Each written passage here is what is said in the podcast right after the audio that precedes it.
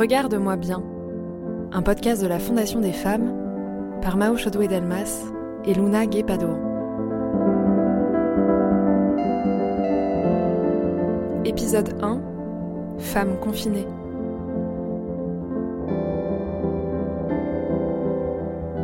Confinement, déconfinement, couvre-feu, télétravail, les changements radicaux dans l'organisation de notre quotidien professionnel, social et familial ont eu des conséquences extrêmement lourdes pour les femmes. Pendant le premier confinement, par exemple, 83% des femmes vivant avec enfants leur ont consacré plus de 4 heures par jour, contre 57% des hommes. La crise s'est accompagnée d'un rebasculement du travail domestique et d'une explosion de la charge mentale sur les femmes, qui ont assigné celle-ci, encore plus qu'avant, à la sphère intérieure de laquelle les luttes féministes ont cherché à les extirper pendant des décennies. Pour mieux comprendre ce phénomène, nous sommes allés à la rencontre de Colline Charpentier. En 2018, elle a créé le compte Instagram Tapensea, qui relaie des témoignages de femmes sur la charge mentale. Au début de notre rencontre, elle a commencé par nous en lire quelques-uns qu'elle a reçus pendant le premier confinement. Un des posts, par exemple, du 26 euh, mars, 2020. Euh, Pour moi, la charge mentale, c'est quand je continue de travailler, mais que je dois prévoir la journée de tout le monde. Quand je ne le fais pas, le soir, je retrouve enfant et mari dans un état d'énervement profond. Pour ma tranquillité, je préfère prévoir que de me retrouver dans cette situation tous les soirs. C'est-à-dire que c'est quelqu'un qui travaille sûrement à l'extérieur, donc euh, dans les, dans les, dans les premières lignes, hein, comme on dit, avec un mari euh, en chômage partiel qui doit s'occuper des enfants. Et en fait, comme euh, monsieur a sûrement jamais dû être seul avec les enfants, même pendant les vacances, il se retrouve à devoir organiser les, la journée des enfants et il découvre en fait que c'est très compliqué. Il y a beaucoup d'hommes qui ont découvert qu'il fallait rythmer des journées et que manger à 15 heures n'était pas une bonne idée avec un enfant, un enfant levé à 7 heures. Euh, pour moi, la charge mentale pendant le confinement, c'est devoir me retourner le cerveau pour trouver des solutions pour notre budget. Je tenais grâce à la récup et au marché, et là, je me retrouve en difficulté tout en nourrissant l'ensemble de la famille trois fois par jour. Parce que ça, c'est important. En fait, il y avait 21 repas par semaine et par, euh, par personne. Donc, il faut euh, aussi varier. C'est-à-dire que quand on est à la cantine, quand on mange le midi avec les collègues, quand on, quand on, enfin, en fait, on mange pas tout le temps chez soi. Et là, depuis un an, on passe notre temps à manger chez soi. Pour moi, la charge mentale, c'est quand on allait s'arranger entre nous pour ne pas remettre les enfants à l'école. Vous savez, la fameuse période où on ne savait pas si les enfants devaient aller à l'école ou pas. Depuis qu'il a repris physiquement le travail, je dois m'arranger avec moi-même, deux enfants et du télétravail. Je jongle entre toutes les tâches autour des enfants et de mon travail, et je m'occupe des démarches finalement pour le retour à l'école. Je suis en colère de me sentir seule. C'est-à-dire qu'ils ont décidé ensemble que les enfants n'iraient pas à l'école parce qu'ils ont estimé que le risque était trop, trop dur, enfin trop, trop fort. Donc, euh, et pourtant, lui a repris le travail et il a laissé cette euh, mère de famille euh, faire son propre travail à la maison tout en gérant deux enfants.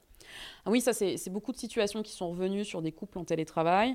C'est par exemple le non-respect du télétravail de madame. C'est-à-dire, monsieur est en télétravail, il faut que les enfants se taisent, on n'a pas le droit de le déranger, s'il y a quelqu'un qui rentre dans la pièce, c'est la catastrophe, etc. En revanche, quand c'est madame qui travaille, par exemple, l'après-midi, euh, on va venir lui demander toutes les deux minutes, euh, mais tu sais où c'est ça, mais euh, tu as pensé à ce qu'on mange ce soir, etc. etc. Et il y a beaucoup de femmes aussi qui se sont rendues compte que le travail qu'elles faisaient était absolument pas respecté par la famille et aussi par leurs compagnons. Et ça, ça fait mal, je pense. En termes d'ego, ça, c'est compliqué, quoi.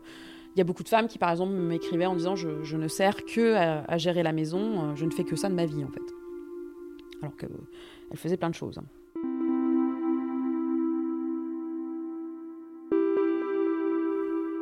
En fait, le, le, compte a été créé. Donc, j'étais maman depuis un peu plus d'un an.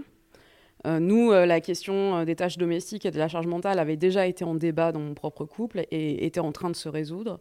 Mais euh, moi, ce qui m'a paru euh, vraiment euh, aberrant, c'est de voir justement toutes mes copines au parc avec leurs enfants qui passaient leur temps à parler de planification des besoins de toute la famille et qui trouvaient toujours des excuses aux hommes avec qui elles étaient. C'est-à-dire, oui, mais bon, il a beaucoup de travail, etc. Alors qu'elles-mêmes avaient par exemple le même travail que leur mec. un couple de profs, quand j'entends mais monsieur a besoin de corriger euh, les copies, mais toi t'as pas de copie, bah si, en plus je suis au lycée, j'ai envie de dire bon, il euh, Il y, a quand même un problème. Et en fait, en écoutant les gens, je me suis rendu compte que les plaintes des femmes, elles étaient partout. À la sortie des écoles, dans les centres commerciaux, à la machine à café. Et là, je me suis dit, en fait, il faut récupérer tous les, tous les témoignages et euh, en faire une, euh, une besace à ce témoignage pour montrer en fait que c'est réel et c'est dans toutes les couches de la société. Alors, la charge mentale, c'est l'organisation et la planification des besoins et des tâches domestiques à l'intérieur d'un foyer. Mais euh, il faut faire attention, en fait, la charge mentale, ça fait partie intégrante du travail domestique gratuit. C'est-à-dire qu'on pas parler peut pas parler de charge mentale sans parler de travail domestique gratuit.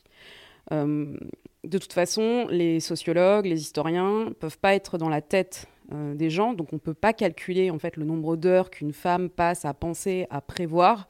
En revanche, euh, on a des statistiques qui sont très très très précises sur le nombre de minutes que les gens passent à faire leurs tâches domestiques. Et ça, on a toujours une, inégalité qui est quand même très très forte, puisqu'on a 1h20 de différence entre un homme et une femme dans un couple hétérosexuel avec enfants. Et les hommes ont pris deux minutes en 10 ans. Les hommes sont à 2h04, les, les femmes sont à 3h12. Alors pendant le confinement, moi j'ai tout de suite sonné l'alerte parce que la première semaine, j'ai reçu 80 euh, témoignages en une semaine. Non, enfin, même beaucoup plus. En fait, ça, montait entre 40 et 60 euh, par jour. Et il euh, faut savoir que sur ta pensée A, en général, sur le site, on en reçoit, euh, allez, 5 par jour, 10 par jour quand c'est vraiment une période très compliquée, mais pas entre 40 et 80 par jour en une semaine. Enfin, euh, c'était vraiment hyper impressionnant. Et en fait, ça, ça, a continué pendant les trois premières semaines où j'avais un flot de témoignages permanents de femmes dans des détresses psychologiques, quand même, moi, qui, qui m'inquiétaient. Et au bout de 3-4 semaines, ça s'est arrêté. Et enfin, c'est revenu à la normale. En fait, moi, j'interprète ça comme ça, c'est qu'en fait, les femmes ont accepté. C'est-à-dire, elles se sont adaptées, elles ont accepté, elles ont commencé à prendre des habitudes, et donc elles se sont dit bon, bah apparemment, c'est pas pour maintenant l'égalité, donc ça sert à rien que j'envoie de mon témoignage, puisque de toute façon, il a rien compris. Euh, donc euh, clairement, je vais prendre sur moi et ça va passer. Donc moi, à partir de, la troisième, quatrième semaine, j'ai eu beaucoup moins de témoignages sur le confinement. On a eu un retour sur le deuxième confinement, mais pas aussi fort, notamment pour toutes celles qui étaient en, télétravail, où là, on a senti que c'était vraiment euh, compliqué. Et euh, là, sur le couvre-feu, c'est euh, beaucoup de femmes qui écrivent pour dire, par exemple, qu'elles ne mangent plus le midi, parce qu'il faut qu'elles aillent faire les courses, parce qu'elles quittent trop tard. Et que même, même commander un drive, hein, Là, je, rencontrais encore une femme il y a, quelques jours euh, qui m'expliquait que bon, bah, c'était très dur à gérer. Euh, et qu'elle avait, euh, même en télétravail, en fait, elle se rendait compte qu'elle avait augmenté son temps de tâches domestiques par deux. Parce qu'en fait, entre deux réunions, elle va lancer une machine. Entre deux réunions, elle va commander un drive. Et puis le midi, au lieu de manger tranquillement, elle va aller chercher son drive. Et puis elle va nettoyer sa cuisine en rangeant les courses. C'est-à-dire que il y a eu y a un surinvestissement à, l'intérieur. La maison est devenue vraiment le lieu de tout. Donc forcément, euh, bah, il y, y, a des femmes qui en souffrent très fortement. Qui me paraît essentiel, c'est les questions de changement de système, c'est les questions aussi de représentation qu'on a dans les médias. Euh, donc, mais tout, tout médium en fait, c'est-à-dire les films, les séries, euh, mais aussi les réseaux sociaux, c'est-à-dire euh, de toujours mettre en avant des femmes fortes qui réussissent, qui font tout euh, sans, montrer, sans jamais montrer de faille. Euh, on montre qu'on est épuisé avec trois enfants, mais quand même, on en rigole, alors qu'en fait, derrière, il y a une vraie détresse. Et puis, bah, c'est surtout l'accompagnement à l'arrivée des enfants, puisque la charge mentale est présente dans un couple sans enfants. Puisque la charge mentale, ce sont des pensées permanentes. Donc, même quand on. Enfin, la charge mentale vient d'un concept de sociologie du travail. Donc euh, au travail, on a de la charge mentale. C'est juste, on, décrit un fait. Donc tout le monde a de la charge mentale, même avant l'arrivée des enfants. Mais l'arrivée des enfants nous enferme dans des carcans euh, quand même qui sont, qui sont inquiétants, de femmes puissantes, de femmes qui doivent tout gérer, euh, dès que le papa s'investit, eh ben, c'est un super papa. Alors que en fait, on est sur un double standard. Une mère qui fait juste les choses correctement, bah, c'est une mère. Euh, un père qui fait les choses correctement et qui va emmener les enfants tous les matins, c'est un super papa. En fait, c'est pas aux femmes en plus d'aller dans la communication, etc. C'est aux hommes de se rendre compte que leur travail rémunéré est certes important, mais que le travail domestique gratuit, c'est un bien commun de toute la famille et du couple. Et donc, c'est important aussi de s'y investir. Quand on travaille sur euh, la charge mentale et le travail domestique gratuit, moi, il y a quelque chose qui me saute aux yeux, c'est qu'en fait, euh, cette inégalité, elle est là aussi parce qu'on a une inégalité euh, dans le travail rémunéré. Euh, en fait, notre temps passé au travail rémunéré, dans le travail rémunéré, est un problème. C'est-à-dire que pour moi, la plupart du temps, les hommes utilisent comme argument, oui, mais moi, je travaille. Oui, mais moi, je gagne plus d'argent. Donc, quand je gagne plus d'argent, en compensation de ça, tu vas t'occuper des enfants et du travail domestique. Mais alors ça veut dire que rien qu'en disant ça, ils reconnaissent que c'est un travail. Et ils reconnaissent aussi que, c'est, que la, sa valeur, que, le travail domestique a une valeur. Donc en fait, c'est tout un raisonnement à avoir sur nos temps de travail, sur la rémunération de de notre travail, sur qu'est-ce qu'on veut vraiment, dans, le travail en général. Et ça, c'est encore très peu mené. Moi, je suis, euh, je suis assez, euh, assez, assez franche hein, sur ces, questions-là de, temps rémunéré et, de temps domestique. On a beaucoup de femmes qui se mettent à 80% pour pouvoir élever des enfants, ce qui nous montre encore que c'est bien euh, le, problème entre travail rémunéré et travail non rémunéré. Pour moi, petit à petit, il va falloir faire une révolution du travail. Euh, il va falloir changer nos règles du jeu, et notamment sur notre temps de travail, et le fait de toujours devoir passer du temps, même quand on ne produit rien, mais c'est le dernier qui partira qui gagnera. Euh, il y a toute une révolution à faire là-dessus. Et puis bah, surtout, euh, il y a une question sur nos, rémunérations. C'est-à-dire qu'il y a plein de gens qui gagnent très très très peu d'argent, alors qu'ils passent des heures et des heures au travail. Et puis surtout, les métiers qui sont les plus utiles sont les moins bien rémunérés. Donc il y a quand même toute une question à se poser. Le déséquilibre dans la prise en charge du travail domestique n'a pas que des conséquences au sein du couple.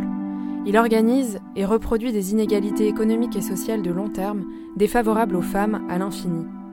C'est du moins ce que nous expliquent les deux chercheuses Sybille Golac et Céline Bessière, qui explorent les ressorts de la reproduction des inégalités au sein de la famille dans leur ouvrage Le genre du capital. Euh, il y a un, fort appauvrissement des femmes qui est lié à la mise en couple à la conjugalité, plus précisément à la conjugalité euh, hétéro-normée. Quand, euh, au moment de la mise en couple, euh, il y a une division sexuée du travail dans laquelle les, les femmes se spécialisent dans le travail domestique ce travail domestique, c'est ce qu'ont montré les féministes matérialistes, c'est bien un travail, ce que font les femmes à la maison, c'est du travail. D'ailleurs, on, peut estimer, euh, il y a différentes formes d'estimation de la valeur de ce travail, mais en gros, on estime que la production domestique, ça représente à peu près un tiers du, PIB, selon une estimation plutôt basse hein, de, ce travail domestique, de la valeur de ce travail domestique. Et, euh, ce qu'on constate, c'est que euh, aujourd'hui, eh bien, les, femmes fournissent toujours l'essentiel de ce travail domestique. Notamment, il y a des enquêtes comme l'enquête emploi du temps de l'INSEE qui permettent de bien mesurer les choses. Si on additionne euh, dans ces enquêtes emploi du temps le temps de travail domestique et le temps de travail rémunéré, dans les couples avec enfants, on se rend compte que euh, les femmes travaillent 54 heures par semaine et les hommes 51 heures. Donc elles travaillent un peu plus, sauf que deux tiers de ce temps, c'est du travail gratuit, alors que pour les hommes, c'est l'inverse. Deux tiers de ce temps, c'est du travail euh, rémunéré. Donc elles sont spécialisées dans ce travail domestique. Donc elles ont moins de temps pour euh, travailler et se faire payer, mais en plus ça a des effets à long terme, c'est-à-dire ça correspond à des choix de carrière qui vont faire que petit à petit ces inégalités vont se creuser. Et au final, si on regarde, euh, les inégalités de revenus dans les couples de sexes différents, elles atteignent 42%. Les femmes gagnent 42% de moins. Alors que si on regarde par exemple parmi les hommes et les femmes célibataires, la différence elle est seulement de 9%. Donc bien sûr, il y a des discriminations sur le marché euh, du travail qui font que euh, enfin voilà, il y a des inégalités de salaire euh, importantes entre femmes et hommes, mais ces inégalités de revenus, elles se jouent aussi beaucoup dans la famille. Ce qu'on montre aussi dans le livre, c'est que ces inégalités dans le couple, elles s'articulent à des inégalités dans les familles d'origine.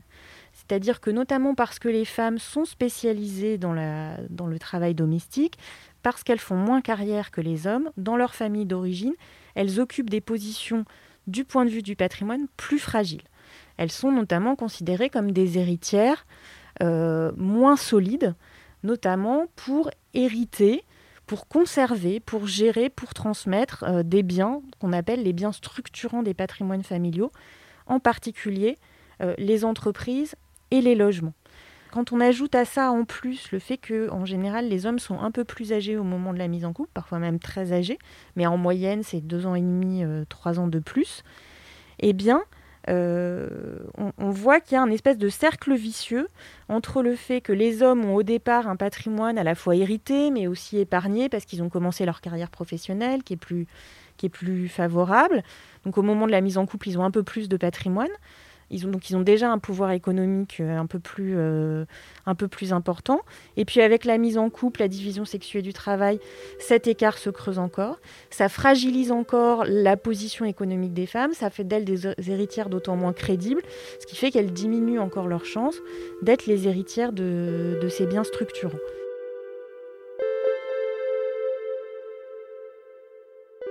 Si on remonte donc dans la socialisation euh, dans, dans l'enfance, ben, on constate que euh, on apprend beaucoup aux petites filles à être, euh, à mettre le couvert, euh, à être attentives aux autres. les adultes, les pères, les mères, les adultes ensuite à l'école n'agissent pas de la même façon avec les bébés filles, les bébés garçons et ensuite les petites filles, les petits garçons. Et euh, ça prend en fait pour les petites filles à être euh, donc davantage attentives aux autres, davantage dans le care, davantage peut-être altruiste, de se mettre davantage en retrait, davantage à l'écoute. Et pour les petits garçons, euh, de, défendre davantage leurs intérêts. Donc ça se joue en fait très très très très tôt et à plein de lieux différents dans l'enfance, dans la famille, à l'école, dans les groupes d'amis. et, du coup, euh, les femmes, en fait, elles, jouent aussi, et peut-être on peut le relier aussi à la question du, confinement et de la crise sanitaire, elles jouent aussi, elles, font aussi tout un travail émotionnel dans les familles pour que les choses se passent bien. Par exemple, pendant le confinement, euh, ce qui a augmenté, c'est le travail domestique tout court, c'est-à-dire le fait de devoir accompagner les enfants dans leur travail scolaire, euh, le fait de devoir davantage préparer de repas aussi, euh, puisqu'il n'y a plus la cantine, euh, il n'y a plus le, goûter à l'école, etc. Ce travail domestique a été davantage assumé euh, par, par les femmes. Et aussi que du coup, elles ont travaillé dans de moins bonnes conditions.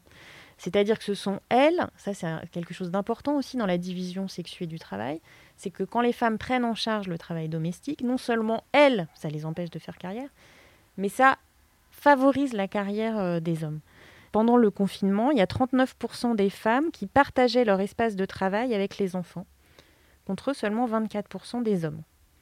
Ce qui veut dire que ça veut dire que concrètement, dans certains logements, les hommes ont bénéficié d'une pièce à part pendant que les femmes n'en bénéficiaient pas. À l'issue du, confinement, donc fin avril, parmi les gens qui, au début du confinement, euh, occupaient un emploi, il y a 61% des hommes qui travaillaient encore fin avril, donc qui n'étaient pas en chômage partiel, etc contre seulement 55% des femmes. Donc les femmes ont dû davantage renoncer euh, à travailler.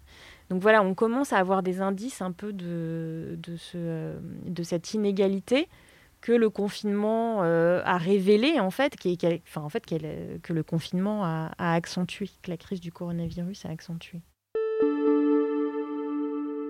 La division sexuée du, du travail, elle s'est accentuée et les gens ont épargné. Et ce qui, euh, là où on, peut supposer que euh, ça va aggraver les inégalités de richesse entre femmes et hommes, c'est que l'augmentation des inégalités de richesse, elle est beaucoup liée à la transformation euh, des formes d'union conjugale. en 98, les inégalités de richesse, enfin de patrimoine, elles étaient de seulement 9%, donc très en deçà des inégalités de revenus entre femmes et hommes qui sont autour de 25%. Pourquoi? Parce que la plupart des couples étaient mariés sous le régime euh, par défaut, qui est celui de la communauté de biens réduite aux acquis, c'est-à-dire qu'à partir du moment du mariage, théoriquement, tout ce que vous accumulez appartient moitié-moitié aux deux conjoints. Donc du coup, ça faisait que euh, le mariage produisait une forme d'atténuation des, inégalités de, de, revenus et que les inégalités de patrimoine étaient moindres. Sauf que les couples se marient de moins en moins, Et quand ils se marient, ils se marient de plus en plus sous le régime de la communauté de biens, euh, pardon, de la séparation de biens.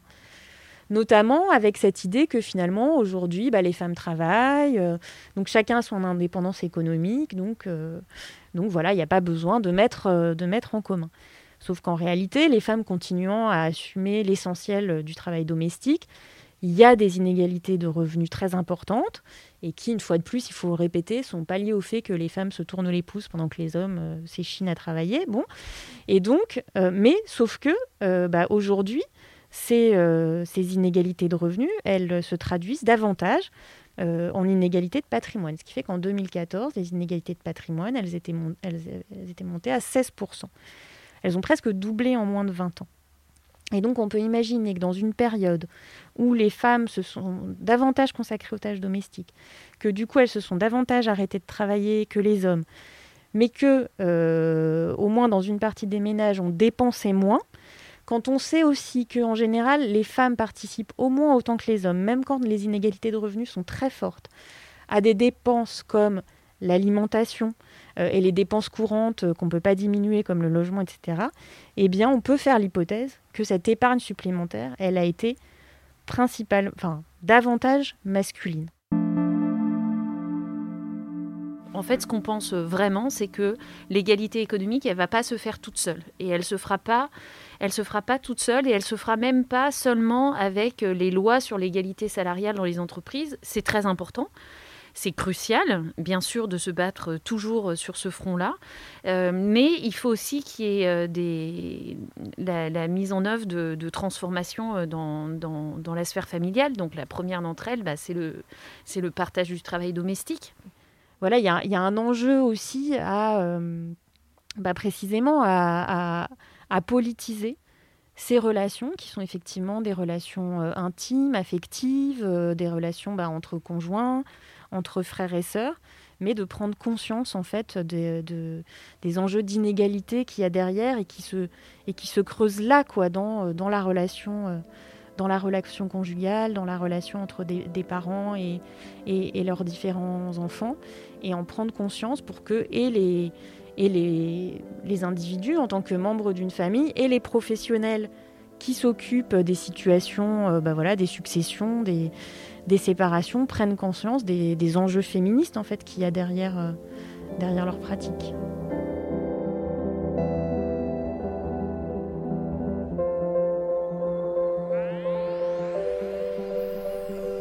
Regarde-moi bien, un podcast de la Fondation des femmes.